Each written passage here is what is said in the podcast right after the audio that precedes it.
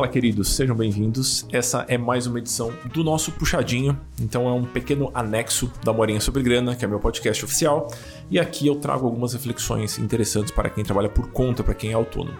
Na reflexão de hoje, eu vou trazer para vocês um comentário rápido sobre a fala de uma aluna que rolou na semana passada. Então, eu dei plantão para os alunos do programa na semana passada. E essa aluna, depois do plantão, mandou um e-mail muito carinhoso falando: Putz, amor, era tudo que eu precisava hoje né, para o plantão. O plantão acontece toda santa quinzena, há quatro anos esse plantão acontece. Mas ela mandou esse e-mail nesse dia, que foi o dia que ela pôde participar e ela ficou muito feliz. Eu fico lisonjeado.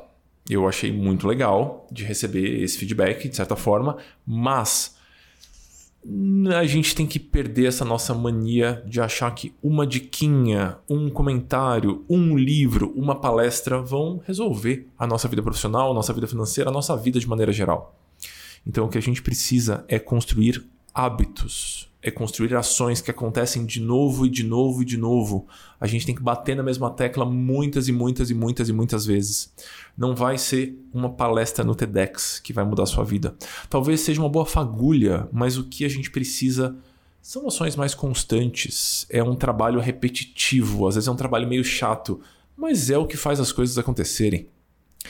Então, o que faz, na minha opinião, né? O que faz os programas de acompanhamento funcionarem tão bem, o que faz terem, sei lá, 2.200 alunos lá dentro, não é uma sacadinha que eu postei no Instagram. É a minha disponibilidade de toda santa semana responder todos os e-mails dos alunos. Ou a cada 15 dias oferecer o plantão de novo e de novo e de novo. Tem dia que eu estou num super bom humor e eu ofereço plantão como se eu estivesse comendo sorvete. E tem dia que eu estou me arrastando, mas eu estou lá a cada 15 dias, não importa o que aconteça. O Jorginho está doente, meu cachorro, eu estou lá. A Gabriela está doente, minha esposa, eu estou lá também, salvo raríssimas exceções, né? Acabou a luz, eu estou lá também. Então existe um trabalho repetitivo, existem alguns desafios, algumas algumas construções que elas só se viabilizam com um trabalho constante, não é uma sacadinha. É um pouco contraditório eu trazer esse ponto num podcast que na verdade são, são sacadinhas, mas entendam que isso aqui é só uma fagulha. A fagulha é importante? É, às vezes é importante. Ela vai substituir o trabalho do dia a dia de sujar a mão todos os dias, de encontrar quais são as atividades que precisam ser feitas e fazer com constância, não vai. Ok? Então é essa minha minha meu insight rápido de hoje. Espero que seja útil para vocês.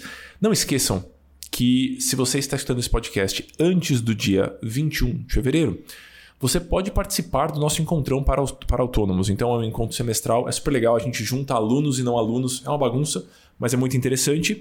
E a gente faz uma vez por semestre e sempre o tema vai, vai mudando. Dessa vez a gente vai falar um pouquinho sobre planejamento financeiro com estudos de caso.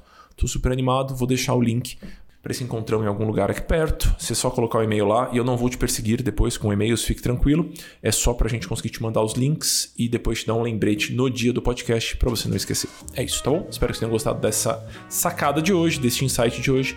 Até a próxima. Beijos.